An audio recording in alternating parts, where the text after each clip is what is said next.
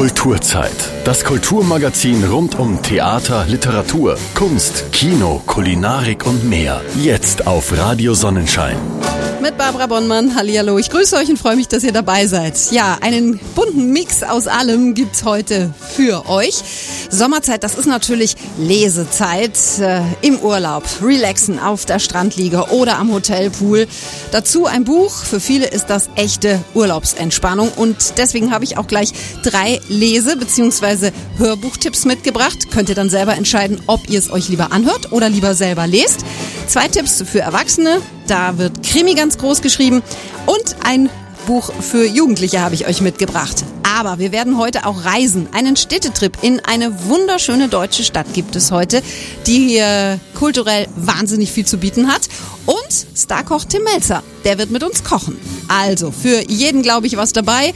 Heute in der Kulturzeit. Ich wünsche euch viel Spaß beim Zuhören. Kulturzeit. Jetzt auf Radio Sonnenschein. Mit der Musik sind wir, glaube ich, mittendrin im Urlaubsfeeling. Und fürs Urlaubsfeeling brauchen viele ein gutes Buch. Gott sei Dank habe ich in der heutigen Kulturzeit gleich mehrere eingepackt. Das erste nennt sich Totentanz am Strand von Klaus-Peter Wolf.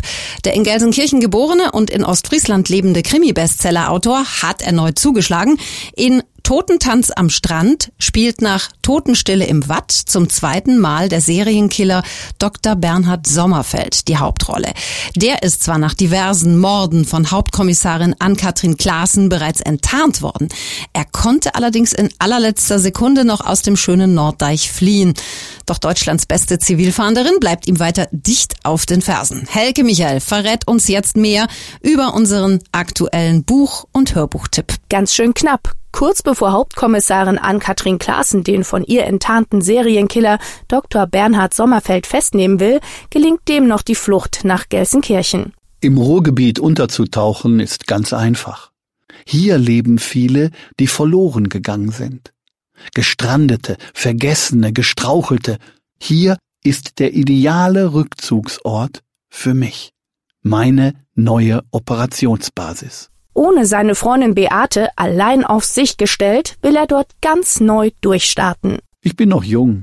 Ich muss aus den Geschehnissen lernen. Ich habe Männer getötet, aber Frauen sind meine schwache Stelle. Ihnen kann ich nichts tun. Frauen gegenüber bin ich merkwürdig hilflos, ja willenlos. Ich weiß, dass ich ein verkorkster Kerl bin, aber wo soll ich mir Hilfe holen? Freunde hat er keine und deshalb geht er zu einer Therapeutin.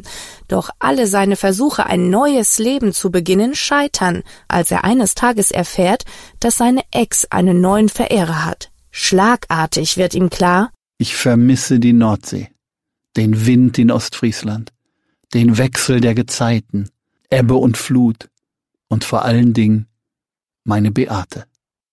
Kurzerhand kehrt er deshalb zurück nach Ostfriesland, genau an den Ort, an dem es für ihn immer noch am gefährlichsten ist. Ja, ich hatte hier eine gute Zeit. Wenn mir diese verdammte Kommissarin an Katrin Klaassen nicht draufgekommen wäre, hätte ich ewig so weitermachen können. Ich lasse die Klinge herausschnappen, die Klinge, mit der ich präzise getötet habe. Sie hat mir den Spitznamen der Chirurg eingebracht oder der Schlitzer.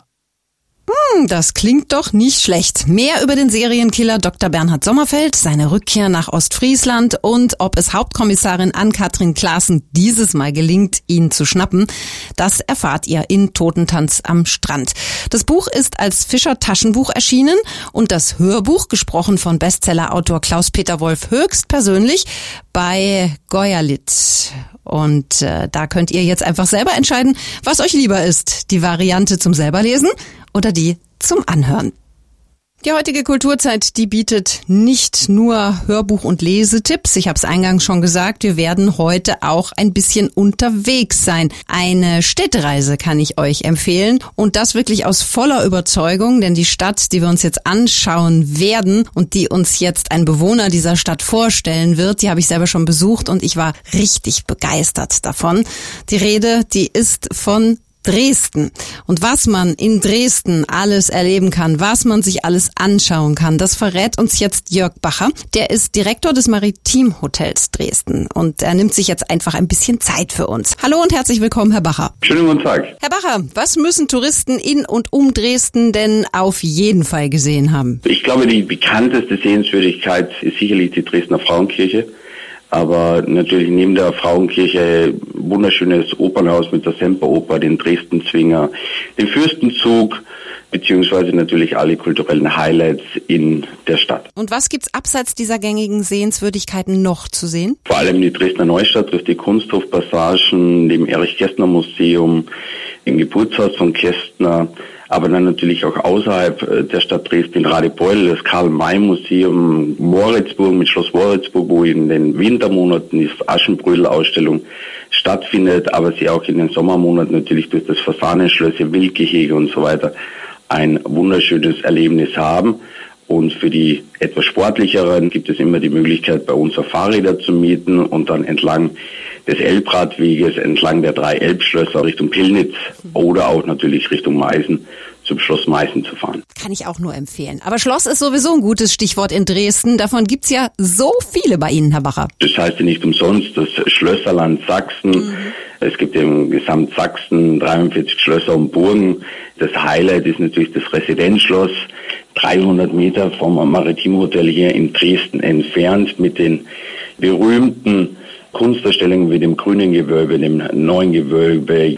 Und dann gibt es natürlich rund um Dresden verschiedenste Schlösser wie Albrechtsburg in Meißen, Festung Königstein natürlich nicht zu vergessen oder Schloss Freudenstein. Was lohnt sich denn als Ausflugsziel im Umland Dresdens? Die sächsische Schweiz mit dem Elbsandsteingebirge. Da haben Sie natürlich wunderschöne Wandertouren, die Sie durchführen können. Ein schöner Ausflug ist die sächsische Porzellanmanufaktur in Meißen zu besuchen. Das ist, glaube ich, für jeden ein Erlebnis. Jeder kennt das Porzellan von Meißen und das ist natürlich ein Highlight der Umgebung. Und was sicherlich speziell für Kinder, Familien ganz toll ist, ist die Lößnitz-Grundbahn. Es ist eine Schmalspurbahn mit 750 Millimeter und die führt zwischen Radebeul und Radeberg. Und es ist für Kinder natürlich ein Erlebnis, mit so einer alten einmal fahren zu können. Auf jeden Fall. Und was empfehlen Sie den Besuchern, die auf der Suche nach kulturellen Highlights sind? Die Staatsoperette, den Kulturpalast, Kulturpalast angeschlossen natürlich auch mit dem Theater der jungen Generationen aber dann natürlich auch die Gemäldegalerien wie die alten Meister, welche Sie dann im Zwinger finden, das Hygienemuseum, das Verkehrsmuseum und speziell für Familien wird in Dresden eben auch sehr viel gemacht, wie verschiedene Führungen der Semperoper für Kinder ab fünf, wie beispielsweise märchenhafte Semperoper oder mit allen Sinnen durch die Oper. Und auch in den staatlichen Kunstsammlungen gibt es natürlich schöne Highlights wie Sonntag ab drei ist der Eintritt frei. Auch für die Kinder natürlich diesen Museumsflair und diese Ausstellungen näher zu. Also man kann jede Menge machen, Programm von morgens bis abends, wenn man will. Aber irgendwo zwischen all den kulturellen Highlights und spannenden Ausflügen braucht man als Tourist ja auch mal ein bisschen Ruhe. Wo findet man die denn? Wir sind eine sehr grüne Stadt und das grüne Herz Dresdens ist natürlich der große Garten. Für die Männer ist direkt an im großen Garten die gläserne Manufaktur, alles was mit E-Mobilität zu tun hat. Man kann sogar E-Autos fahren und gleichzeitig haben die Kinder im großen Garten auch die Freude, dass es noch eine Parkeisenbahn gibt, die auch von Kindern wiederum betrieben wird. Mhm. Und dann gibt es Standseilbahnen hoch zum Luisenhof mit einem wunderschönen Blick auf das Elbtal beziehungsweise auf die Stadt Dresden. Und was ich am wärmsten empfehlen kann, ist die wunderschöne Außenterrasse hier bei uns im Maritimhotel, verbunden mit einem schönen Massagetermin bei unserem Massageanbieter Göss und vielleicht dann abschließend mit einem schönen Abendessen und einem schönen Glas Wein von Schloss Wackerbad, Proschwitz oder den sächsischen Weingütern, die wir bei uns sehr gerne führen. So viel Eigenwerbung muss erlaubt sein, wenn man uns gerade so viel tolle Tipps gegeben hat. Jörg Bacher vom Maritim Hotel Dresden mit den Highlights der sächsischen Hauptstadt. Vielen Dank für das Gespräch und einen schönen Sommer, Herr Bacher. Herzlichen Dank. Ja, und wenn ihr jetzt Lust bekommen habt auf einen Abstecher in die barocke Elbmetropole Dresden, dann äh, macht euch einfach mal schlau im Internet. Vielleicht bucht ihr ja sogar im Maritim ein und äh, natürlich ist das nicht das einzige Hotel am Ort. Ich kann euch diese Reise wirklich nur empfehlen. Ich bin da gewesen, wie gesagt, ist es wunderschön und ich werde mit Sicherheit noch mal hinfahren. Ich habe auch gar nicht alles geschafft. Ich war nur drei Tage in der Stadt und man sollte sich, würde ich mal vorschlagen, schon so sieben, acht Tage Zeit gönnen. Und auch wenn die Anreise von hier aus vielleicht ein bisschen länger dauert, es lohnt sich auf jeden Fall. Einen zweiten Buchtipp gibt's heute von mir für euch. Und dazu geht's jetzt auf die Insel, genauer gesagt nach Sizilien, zu Isolde Oberreiter, besser bekannt als Tante Poldi. In der humorvollen Sizilien-Krimireihe lässt Bestseller-Autor Mario Giordano die bayerische Urgewalt mit schwarzer Perücke Kriminalfälle lösen. Und zwar auf eigene Faust und mit Tante Poldis ganz eigenen Methoden. Das stößt zwar dem sizilianischen Kommissario Vito Montana immer wieder mächtig auf, doch Donna Poldina ist das völlig egal. Was die rüstige Rentnerin in ihrer Wahlheimat Sizilien erlebt, verrät uns jetzt Jessica Martin in unserem zweiten Hörbuchtipp. Isolde Oberreiter ist 60 plus und noch immer ein heißer Feger mit dem Hang zu auffälligen Catsuits und Rotwein. Außerdem gönnt sich die rüstige Rentnerin hin und wieder ein kleines Tütchen, ganz zum Unverständnis ihres Neffen. Ja, freilich rauche ich hin und wieder ein Joint. Geh, was ist denn schon dabei? Magst mal probieren? Vielleicht hätte das auch bei deinem Roman aufs Pferd helfen. Und außerdem, raunte sie mir jetzt zu, kann das sexmäßig ein echter Turbo sein, verstehst?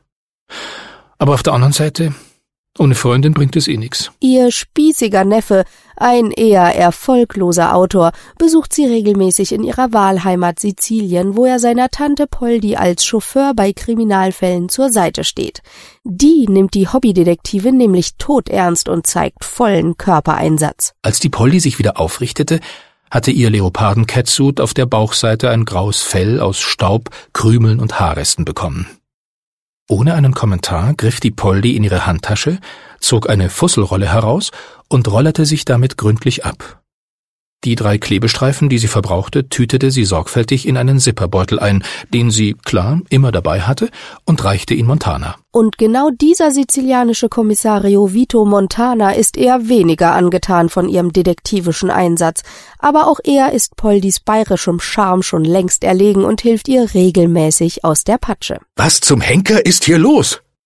Die Poldi sah auf und traute ihren Augen nicht, als sie Montana vom Zaun her auf die Kastanie zumarschieren sah, wie so ein zorniger griechischer Rachegott. Wieso schießen Sie auf die Frau? Die Poldi bewunderte Montana für seinen Zorn und ihr hüpfte das Herz. Doch leider ist ihr geliebter Retter nicht immer zur Stelle, vor allem wenn Tante Poldi mal wieder eigenmächtig versucht, gefährliche Verbrecher wie den schönen Antonio zur Strecke zu bringen. Er hielt meiner Tante Poldi ein machetenartiges Fischmesser an den Hals, das einen Thunfisch wie Butter halbieren konnte, und wiederholte seine Frage. Wo ist es? Worauf meine Tante Poldi wiederum ihre Antwort wiederholte. Leg mir am Arsch, du gescheiter Dreckshammi. Ich hab keine Ahnung, von was du da redst. Host mi!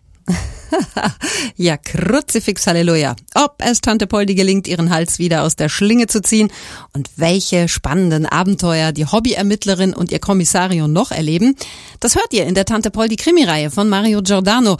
Alle drei bisher erschienenen Teile gibt's als ungekürzte Hörbuchfassung bei Audible zum Download. Natürlich könnt ihr euch die Bücher aber auch zum Lesen kaufen. Das bleibt euch dann selbst überlassen. Ums Kochen geht's heute auch hier in der Kulturzeit auf Radio Sonnenschein. Kochen und zusammen essen, das hat ja auch ganz viel mit Kultur zu tun. Miteinander an einem Tisch sitzen, sich austauschen, gemeinsam genießen. Das ist etwas ganz Wichtiges, was viele Menschen auch gerne und regelmäßig pflegen. Gemeinsam kochen und essen macht Laune, bringt Spaß. In Gesellschaft steht man schließlich viel lieber in der Küche, als so allein vor sich hin zu schnipseln. Und außerdem sind Kochabende auch eine gute Gelegenheit, dann wieder mal die Freunde zu treffen, die man vielleicht vielleicht länger nicht gesehen hat. Geht das eigentlich einem Starkoch genauso? Tim Melzer, der kocht ja regelmäßig für uns und für die Zeitschrift Essen und Trinken für jeden Tag. Er tut das aber auch mit prominenten Freunden und das dann, um bekannte Rezepte weiterzuentwickeln. Ich plaudere jetzt mal ein bisschen mit ihm. Hallo Tim, schön, dass du mal wieder Zeit für mich hast. Einen wunderschönen guten Abend wünsche ich. Tim, kochen mit Freunden und mit der Familie. Ist das dein Ding oder stehst du lieber allein in der Küche? Es gibt so beides. Es gibt die Tage, wo ich mich gerne wie in einen Hobbykeller zurückziehe und einfach vor mich hin ein bisschen brutzeln möchte, da geht es dann aber meistens um die Entwicklung von Rezepten oder ums Lernen von Produkten. Mhm. Aber äh, auf der anderen Seite ist das eigentliche Kochen mit Freunden für mich das einzig wahre Kochen. Da geht es nämlich auch gar nicht so sehr um das Endprodukt, sondern es geht eher um die gemeinsame Zeit, die man miteinander verbringt. Und ich habe inzwischen sowas für mich entwickelt, dass ich Freunde frage, was sie gerne kochen würden. Und dann interpretiere ich das frei Schnauze und lasse mich dann entweder anpfeifen oder loben, je nachdem, wie das Endprodukt dann ausgeht. Und das erweitert dann auch kulinarisch meinen Horizont ja. um einiges. Gibt's denn äh, Gerichte, die sich für sowas besonders gut eignen, eben weil man jetzt mal keinen Garpunkt genau treffen muss oder ähnliches? Es gibt eigentlich kaum ein Essen, was sich nicht mit mehreren Leuten zubereiten lässt. Es muss immer einer den Hut aufhaben, glaube ich, weil wenn jeder macht, was er will, dann funktioniert's auch, dauert nur um ein Vielfaches länger. Nein, jetzt lass mich mal raten, wenn du mit Freunden oder Familie kochst, bist du das natürlich, oder? Naja, ich bin ja ein Fernsehstar-Koch. Ne? Und das liegt da in der Natur, dass natürlich auch der Fernsehstar-Koch der Chef auf dem Platz ist. Also ja genauso, wenn ich mit Lothar Matthäus Fußball spielen würde, dann würde ich ja auch nicht die Aufstellung bestimmen, sondern würde ich mich auch zurückziehen und würde sagen, Herr Matthäus, ich habe gehört, Sie sind da nicht ganz unbegabt drin in der Geschichte. Ich überlasse Ihnen das Feld mal und dann mache ich den linken Läufer, hm. den Ausputzer. Ja. Was kochst du am liebsten mit deinen Freunden? Ich versuche, wenn ich mit Freunden koche, also kleine Twists in Gerichte reinzubringen, die dann auch bei den Leuten hängen bleiben, damit sie vielleicht das auch dann nochmal zu Hause nachkochen. Und ich habe eine Boulette entwickelt, zusammen mit der Redaktion von Essen und Trinken für jeden Tag, die eben nicht nur aus Hackfleisch besteht, sondern aus einer sehr spannenden Mischung aus Hackfleisch und Garnelenhack. Aha, das ist jetzt für Buletten tatsächlich eine eher ungewöhnliche Kombi. Was brauche ich denn dafür, außer Hackfleisch und Garnelen natürlich? Wir brauchen eine Masse, eine Küchenmaschine wäre von Vorteil, dass man Peperoni, also sprich Chili, Ingwer und ein wenig Kokosmilch schon mal miteinander häckseln kann, dass da so eine Art Würzmasse draus entsteht. Die Garnelen werden wirklich nur mit dem Messer sehr fein gehackt.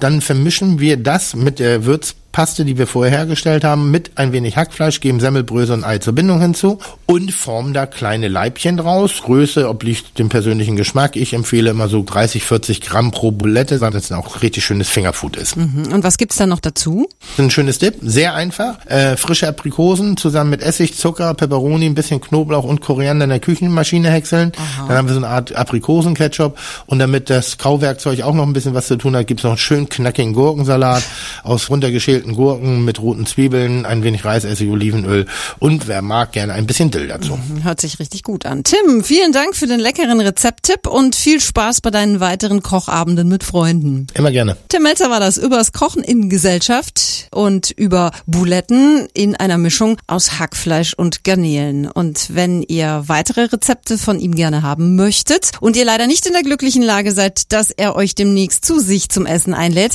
dann kauft euch einfach Essen und Trinken für jeden Tag. Da gibt's nämlich immer Rezepte von Tim Melzer. Bevor die heutige Kulturzeit ihre Pforten schließt, habe ich noch einen letzten Hörbuchtipp für euch. Und der ist nicht nur was für Erwachsene, sondern auch für Jugendliche. Der Titel verrät's vielleicht schon, die King Kong Kicker, Oberaffengeil von Oliver Fersch, Helge May und Roland Griem. Ja, äh, alle fiebern ja seit Wochen mit bei der Fußball-WM und äh, noch hat sich nicht herausgestellt, wer der Weltmeister wird, aber lange dauert's nicht mehr. Wie emotional Fußball sein kann, das sieht man aber nicht nur bei den Profis, sondern auch in Hobbyvereinen, wie zum Beispiel bei den fünf Freunden der Griesheim Gang aus dem neuen Audible Original Hörspiel Die King Kong Kicker Oberaffen geil. Und mehr dazu hat jetzt nochmal meine Kollegin Helke Michael. Für die fünf Hobbykicker der Griesheim Gang lief die Saison gewohnt katastrophal. Doch für den Tabellenletzten der D-Jugend wird's noch schlimmer. Nach den Sommerferien zieht links außen Flo in eine andere Stadt. Zur Erinnerung an ihre letzte gemeinsame Saison beschließen die Freunde, eine Erinnerungskiste neben dem Vereinsheim zu vergraben. Dabei stoßen sie auf einen merkwürdigen Pokal, der sie ins Jahr 1986 katapultiert. Um sie herum tragen die Männer Schnauzbart und Dauerwelle, die Frauen Schulterpolster und Föhnfrisur. Krass. Guck mal, die da in der lila Jacke. Die sieht fast aus wie meine Mutter mit 15. Echt? Was für ein Geschoss. Ich stehe auf deine Mom. Aua! Klar, dass die fünf unfreiwillig Zeitreisenden da auffallen, doch sie haben auch schon eine Tarnung parat. Sag mal, wo kommst du her? Hast so komische Klamotte an und so eine ulgische Frisur. Äh, ähm, aus der DDR. Wir kommen aus der DDR. Ich glaub, mich knutschen Elch. Hey, Günther, stück mal Rück und lass die Bande sich setzen. Wir sind aus der Ostzone, haben rübergemacht. Oberaffe geil. Die Freunde wissen weder, warum sie in der Vergangenheit feststecken, noch wie sie wieder zurück in die Zukunft kommen. Nur gut, dass sie in einer Eisdiele auf einen überraschenden Verbündeten treffen. Hinter dem Tisch der sechs steht plötzlich ein dunkelhaariger junger Typ. Ein breites Grinsen im Gesicht. Hast du etwa gelauscht? Och, nur ein bisschen. Aber das... Ihr kommt aus der Zukunft, hä? Finde ich dufte. Ich finde das gar nicht dufte. Verschwinde, Mann. Ja, Mann. Zieh Leine. Hey, mach mal Galama, Captain Kirk. Ich verpetz euch nicht. Wäre ja schön blöd, jetzt wo ich endlich mal welche aus der Zukunft treffe. Ich habe eine Menge Fragen. Gemeinsam gelingt es ihnen, eine Spur zu finden, die sie auf das Gelände einer amerikanischen Kaserne führt. Dort treffen sie auf Professor Connor, den Erfinder einer sonderbaren Zeitmaschine. Ich müsste neue Zeitkapseln herstellen und sie mit einem umgekehrten Laserstrahl beschießen. Dadurch würde ich die lokale Überlichtgeschwindigkeitsblase umdrehen. Ähm, genau das wollte ich auch gerade vorschlagen. Dadurch würdet ihr statt in die Vergangenheit wieder in die Zukunft reisen. Das ist doch mal eine ungewöhnliche Mischung. Fußball und Fantasy. Tja, ob der Plan äh, der Jungs gelingt und die Freunde am Ende wirklich wieder im Jahr 2018 landen, das erfahrt ihr in die King Kong Kicker Oberaffen geil. Das Hörspiel mit den Stimmen von Andreas Fröhlich, Christoph Maria Herbst, Paulina Rümelein sowie den Fußballern Neven Subotic, Lars Bender und Sven Bender gibt's ab sofort bei Audible zum Download. Weitere Infos dazu findet ihr unter audible.de Tipp. Ja, und das war sie, die heutige Kulturzeit auf Radio Sonnenschein. Ich hoffe, es waren ein paar interessante Sachen für euch dabei und ich freue mich schon heute auf die nächste Woche. Ich sage für heute ein Tschüss und ein Ciao von der Barbara.